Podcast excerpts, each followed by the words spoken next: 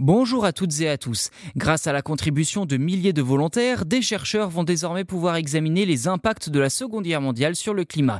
Ils disposent à présent d'une importante quantité de données provenant des épaves des navires américains coulés par l'aviation japonaise le 7 décembre 1941 près de l'île d'Hawaï dans l'océan du Pacifique. Une révélation provenant d'une étude publiée mi-septembre dans la revue Hermets.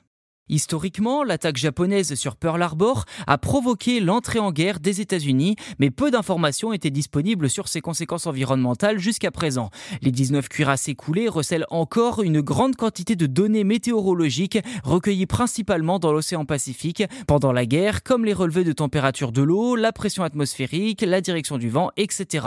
Autant d'éléments essentiels pour comprendre l'évolution climatique lors d'un conflit mondial. Et la collecte de ces données s'est avérée être une tâche très complexe, mobilisant un grand nombre de bénévoles.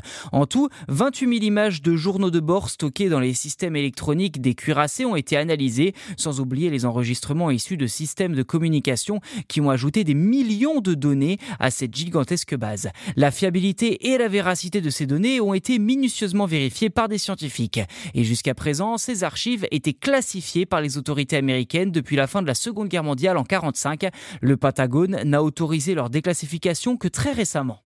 Les méthodes de collecte des données climatiques de l'époque étaient également conditionnées par les nécessités de la guerre. Les observations été effectuées de jour lorsque le risque d'être repéré par des navires ennemis était moindre, ce qui pouvait faire apparaître des températures légèrement plus élevées d'après les chercheurs. Des études antérieures ont suggéré que les années de guerre avaient connu des températures anormalement élevées.